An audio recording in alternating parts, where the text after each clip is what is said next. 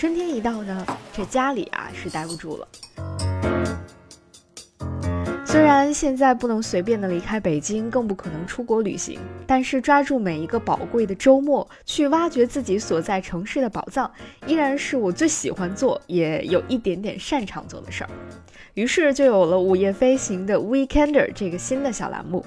在 Weekender 这个小栏目当中呢，我们会一起去做一个好奇又有趣的 Weekender，周末的人，周末狂欢的旅行者。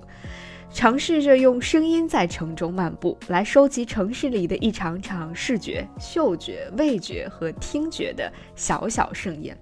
那么，二零二一年的第一场 Weekender 漫游，我们去看一场关于春的话剧。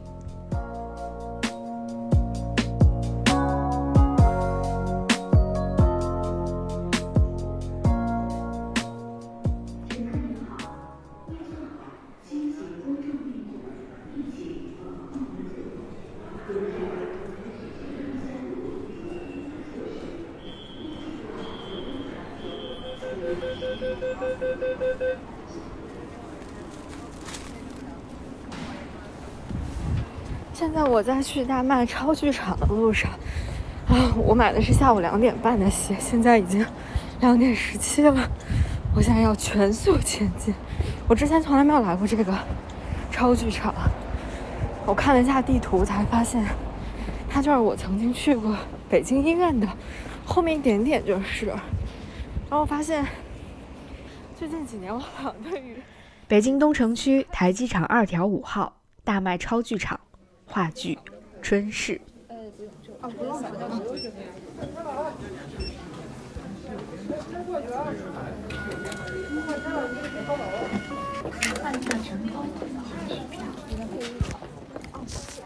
我是一个非常偶然的机会，在微博上看到《春逝》的开票信息的。其实，在这之前，我是有听说过这部戏的，因为这部戏曾经在疫情期间通过 B 站进行过线上的直播。但当时呢，我因为各种各样的原因错过了那场直播。那现在我看到他终于回到线下，进入剧场去演出了，所以我一定要去看。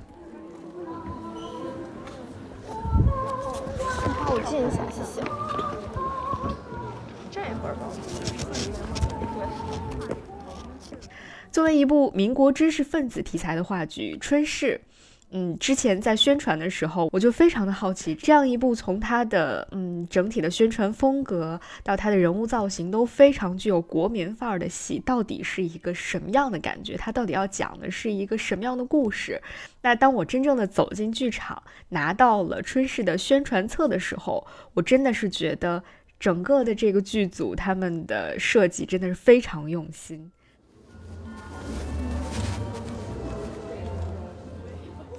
每一位进场的观众在进场之前都会拿到这样一本宣传册，嗯，是那种散发着牛皮纸档案的那种感觉的宣传册。在它的封面上呢，用繁体字写着“国立中央研究院物理研究所从刊”。接下来呢是本期目录，上面写着有三条目录。第一条写着多原子分子吸收光谱之强度与温度之关系。嗯，看完之后好像不知道在说什么。嗯，大概是一篇论文的名字吧。它的作者叫顾静薇。目录的第二条写着“光谱学研究室助理研究员新人介绍”，它的作者的名字叫做瞿建雄。第三条是“五四之后戏剧运动之喜剧精神事变”，它的作者是丁锡林。通过这个小小的封面，我们就基本可以 get 到这部戏的背景设定是怎么样的了。我们会知道这是一个发生在民国二十四年，也就是一九三五年，国立中央研究院物理研究所的故事。然后故事当中的主人公呢，大概有三个人，分别就是上面写的顾静微、瞿建雄和丁锡林。而这三个人的身份呢，应该多多少少都和物理学研究相关。同时呢，可能还跟戏剧沾上一点关系。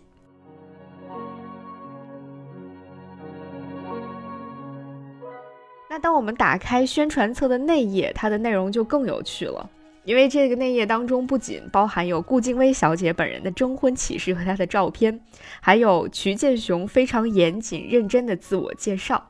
但这都不是最精彩的，最精彩的还是在后面有一页当中选登了三位观众对于这部戏的评价。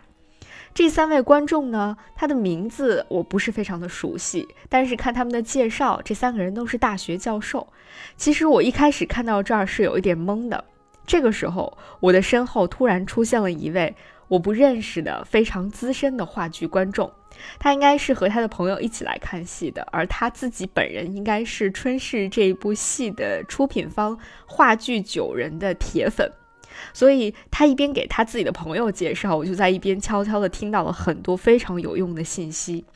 啊，我从他的介绍当中不仅了解到了话剧九人这个团体他的主创们的一些幕后故事，而且我还得知了宣传册里让我有点懵逼的这三位大学教授。啊，其实就是出自话剧九人出品的另外一部民国知识分子的话剧《四张机》里面的三个主要人物，所以这种操作应该算是串戏互 Q 的这种操作吧。这波操作我也觉得是很优秀、很用心了，而且很有创意。那同时，这也是话剧九人他们想要试图构建起的民国知识分子宇宙的一个侧面的展示了吧。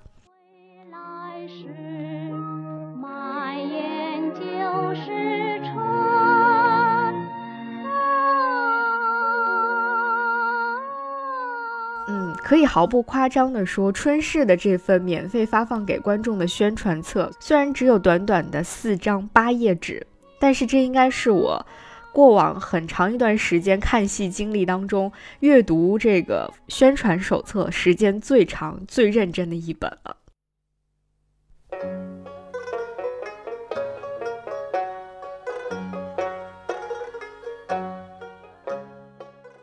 那伴随着应该是苏州评弹一类的小调响起，春诗的故事也就正式开始了。民国二十四年暮春初夏，中央研究院物理所唯一的女研究员顾静薇迎来了脾气颇难对付的助理曲建雄。这是写在这部戏的介绍当中的一段文字。但就是这样一个非常简单的开端，却引起了余韵悠长的一段非常温柔但却非常有力量的故事。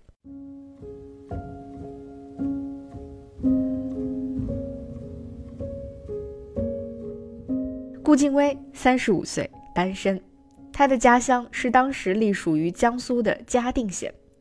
平日里，顾静薇是大学里的一名物理学教授，而在周末的时候，她会有一天来到物理所做兼职研究员。而周末的另外一天，她有一项非常重要的任务，那就是相亲。尽管她已经不是人们普遍意义上所说的小姑娘的那个年纪了，但是顾静薇的身上有着一股非常活泼、热烈，甚至有一点点小作精的那种气质。她非常追求自己的生活品质，也很爱化妆和打扮。她的发型、她的妆容、她的旗袍、她的高跟鞋都非常的精致，而且她在办公室里还摆了一台留声机，那是她的最爱。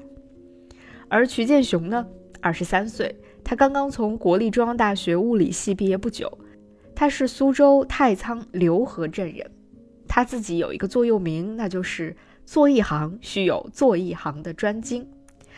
这个小姑娘一门心思都专注在物理学的研究事业上，对于其他的一切事情几乎都毫不关心。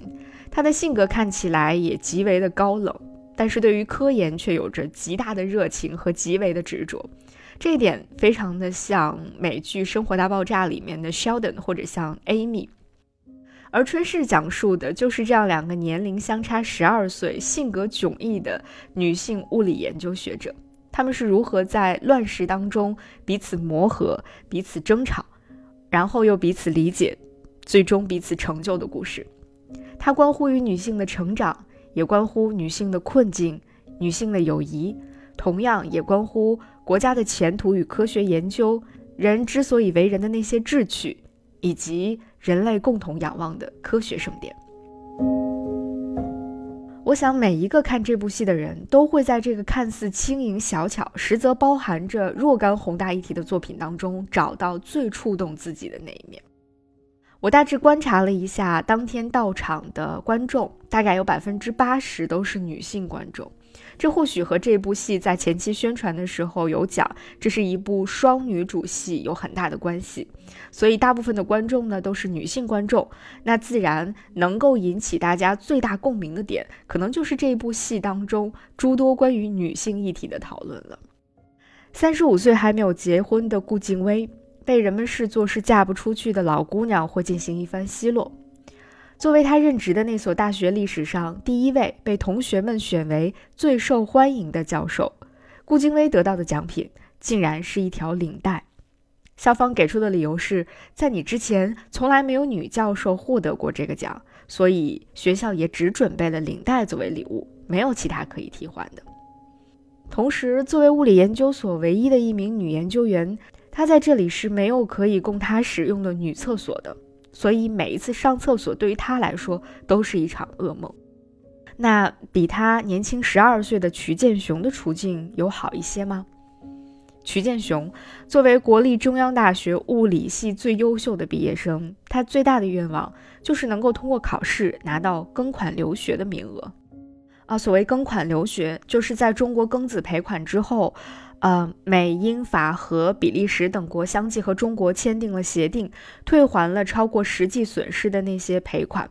退还给中国的这些款项，除了去偿还一些债务之外，其余的这笔款项都用在了教育上。所以，中国每年会向上述的这些国家输送相应的留学生，庚款留学生也就由此产生了。不过，因为每一年能够到这些国家去留学的名额是有限的，所以每一年都会进行选拔考试。而瞿建雄就是一次又一次的去参加了这个庚款留学的选拔考试。但是他连续考了三年，在第三年他甚至已经考到了全国第一名的成绩。但是负责选拔的先生们却说：“我们怎么能选一个女孩子去国外读书、去国外学习研究物理学呢？不如让考第二名的那个男生去吧。”就这样，瞿建雄第三次失去了出国留学的机会。第四次，他依然会选择去报名，但是依然在报名处，因为自己的女性身份，一次又一次的遭到了官员的劝退。这是二十世纪三十年代中国女性面临的困境，甚至它是中国最精英的那一部分女性所要面临的困境。有一些在今天很幸运，我们大概已经不必要面对了，但是更多的。我们今天依然要不断的听到如此熟悉的一些话语出现在我们的生活当中。面对这样的困境，二十三岁的瞿建雄是有愤怒的，也是有沮丧的。他甚至想，我不如直接回老家去随便嫁个人算了。但是比他遭遇过更多、经历过更多的顾静薇，在这个时候拦住了他。他甚至用有一点点在我们看来可能有点阿 Q 精神的乐观精神，鼓励和安慰了他。而这份安慰和鼓励，其实又来自于顾静薇的长辈，她年迈的外婆。我们大约是可以想见，顾静薇的外婆生活在一个怎样的年代，而在那个年代，女性的地位和她们的生存状况又是怎样的。可是就是在那样的一个状况下，顾静薇的外婆。把他从继母家里领回来养大，并且送他去美国康奈尔大学、耶鲁大学去读书，然后一路拿到了物理学的博士学位。他的外婆有一套自己发明的时间相对论，这套时间相对论也在整部戏当中反复出现，出现在了整个故事的很多个桥段。外婆的时间相对论的大概意思就是说。当我们提到五年、十年、二十年这样的大数字的时候，在我们当下，我们去想象这种时间长度的时候，一定会觉得好长好长啊。但是如果你把这十年、二十年放在一个人的漫长一生当中呢，那它也只是你回望过去的时候一段不算太长的经历吧。那如果把它放在整个人类历史上来看呢？那就是非常短暂，甚至微不足道的一瞬间呢。但是，尽管它是短暂而又微不足道的一瞬间，可就是这曾经无数个短暂而微不足道的一瞬间累积起来，才让我们走到了今天，走到了此时此刻，走到了这里。尽管此刻摆在我们眼前的这个世界，我们所在的这个位置看到的世界，可能它依然不够好，甚至非常的不好。但是，也正是因为有了顾静薇的外婆，有了顾静薇这样一代一代的女性的积极争取，才让二十三岁的曲建雄有了此刻的科研环境和他此刻站在的这个地方。尽管他当然依然不够好。但是，就像最终在顾静薇的积极鼓励和他的推荐下，曲建雄终于踏上了出国求学的道路的时候，他们说的那句话，那就是他们走过的路已经把我们送到这里了。我们物理所遇到我这样的学生是个麻烦，就莫要管我的闲事。哎，我偏要管。我的名字你写错了，不是人微言轻的微，是微草的微。微这个字，可不是什么安静不起眼的野草。它虽矮小，但最是蓬勃。世人眼中是分男女，可微小的原子与核子是不分男女的呀。在这个故事当中出场的人物，在历史上都是有原型的。顾静薇的原型是中国历史上第一位女性物理学博士顾静辉，而瞿建雄的原型就是被称为“东方居里夫人”的吴健雄。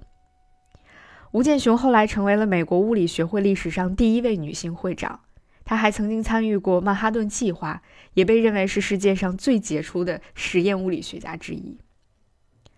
看完这场戏之后，我还特地的找到了这部戏的导演朱红璇的一段采访，他说这个故事的起源是他在翻阅民国知识分子的大量资料的时候看到的这段历史。他看到吴健雄在到美国学习之前。曾经在物理研究所做顾静辉的研究助理，并且最终在顾静辉的帮助下出国留学。他就非常好奇，这中间到底发生了一些什么样的故事呢？这两位女性物理学家之间到底发生过怎样的争执，碰撞出过怎样的火花呢？这其中实在是有太大的可以创作的空间了。然后就有了《春逝》这部戏。听到他的这番论述，我真的觉得这部戏更妙了。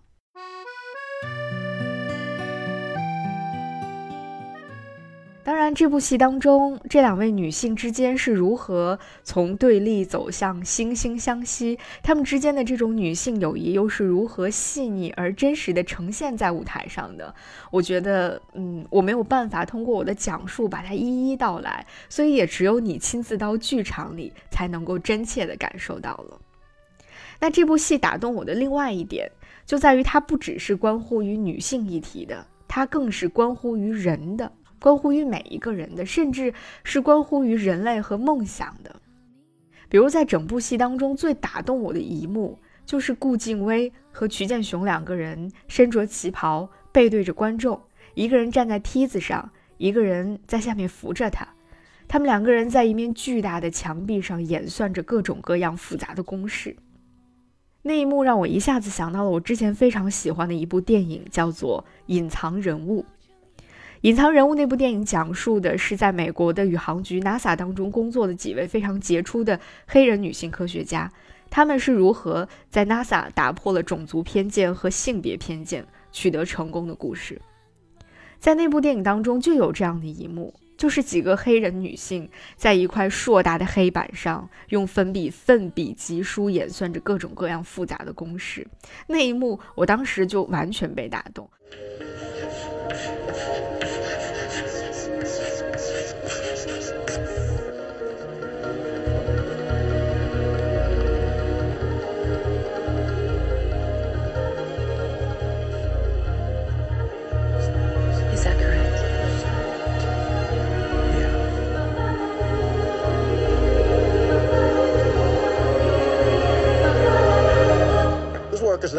而当我看到在《春逝》这部剧当中呈现出来的这一幕的时候，我一下子眼泪就涌出来了，因为它实在是太打动人了。就无论是隐藏人物当中的那几位黑人女性，还是出现在《春逝》里的这两位女性，她们都是一样的人，是对于梦想、对于宇宙、对于自然和科学怀有着无限憧憬的人。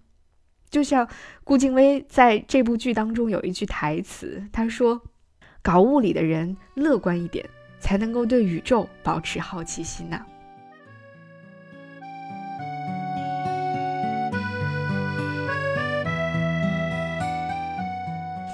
嗯这部戏是关于女性的是关于人类的也是关于梦想的。同时它也关于少数派。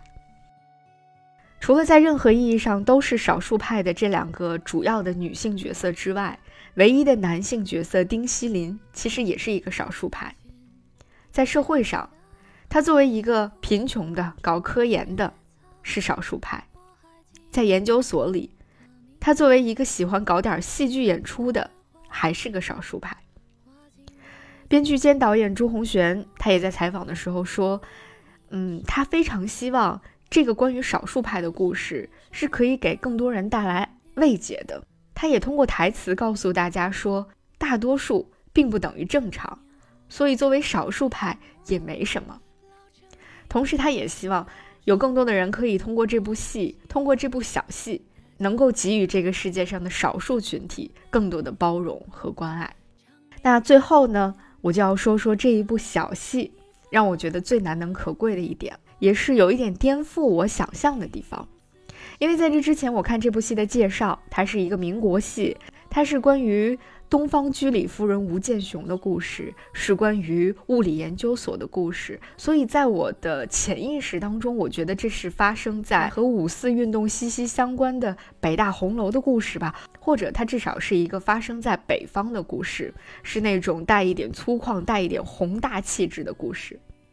但是完全颠覆我认知的是，从开场起，整部戏就是一个温婉的江南小调。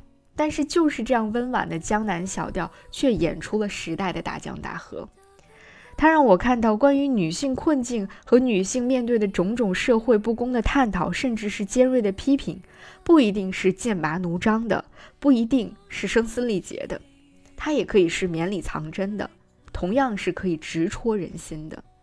以柔克刚，四两拨千斤的力量，或许就是这一部小戏让很多人，包括我在内，几乎是从头哭到尾的一个原因吧。场灯亮起的时候，坐在我前面的那个女生对她旁边的同伴说：“我的天哪，我的妆已经哭花了。”我就一直在哭。这就是一种温柔却又非常坚定的力量吧。就像瞿建雄对顾静薇说：“你名字里的这个薇字。”可不是什么安静不起眼的野草，它虽矮小，但最是蓬勃。就像顾静薇对曲建雄说：“世人的眼光或许分男女，但是微小的原子和核子却不会。我们的努力是会被看到的。”世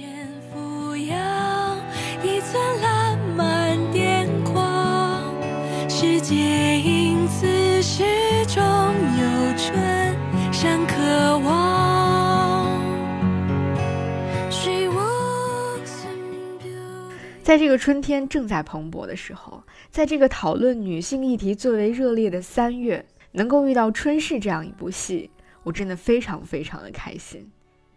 而这部戏的主题曲我也格外的喜欢，其中有一句歌词唱到：“尝遍人间俯仰，一寸烂漫癫狂，世界因此。”始终有春山可望。春山可望也是这一部戏散场之后，我在门外的盖章留念处找到的最喜欢的四个字。我非常认真的把它印在了我的票根上，也印在了心里，同时也在这期节目当中送给大家。希望我们每一个人都始终有春山可望。长人间俯仰一寸蓝世界因此始终有春山可望。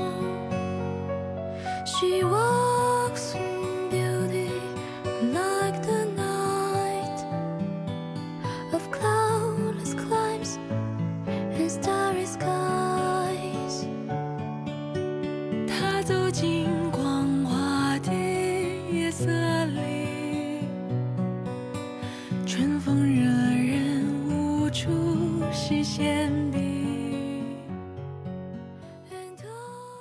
其实关于这部戏，关于话剧九人这个非常特别的剧团，都还有很多很多可以展开聊的内容。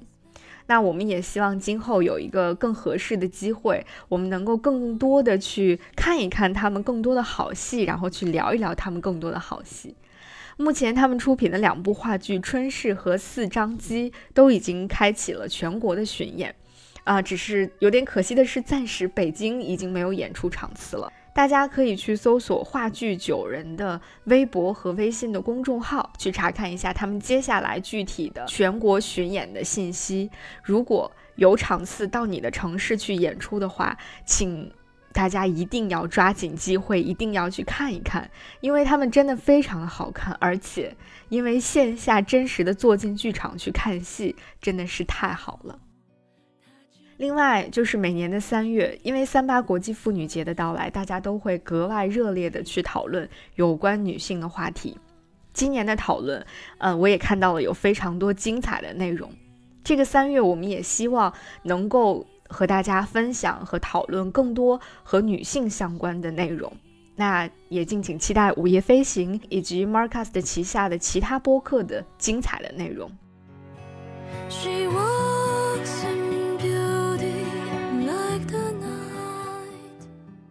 派一个女人去学物理，派个女人出去学物理，不是浪费钱吗？男学生去，不如派第二名的男学生去。你此去千里，虽抱有求学之志，也定有意料之外的艰难。但请你相信，世人的眼光或许分男女，微小的原子与核子却不会。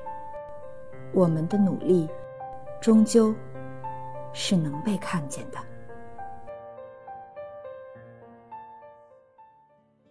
最后还是要说，无数个他们走过的路，才把我们送到了这里。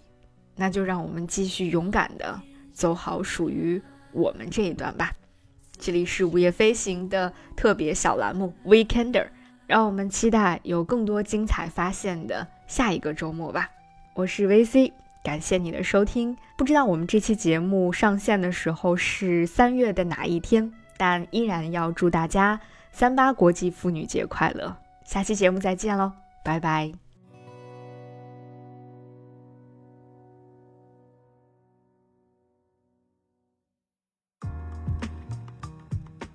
午夜飞行由 Marcus Media 制作出品，我们推荐您在苹果 Podcast 订阅收听。如果喜欢这档播客，你可以给出五星好评，也可以留言评论。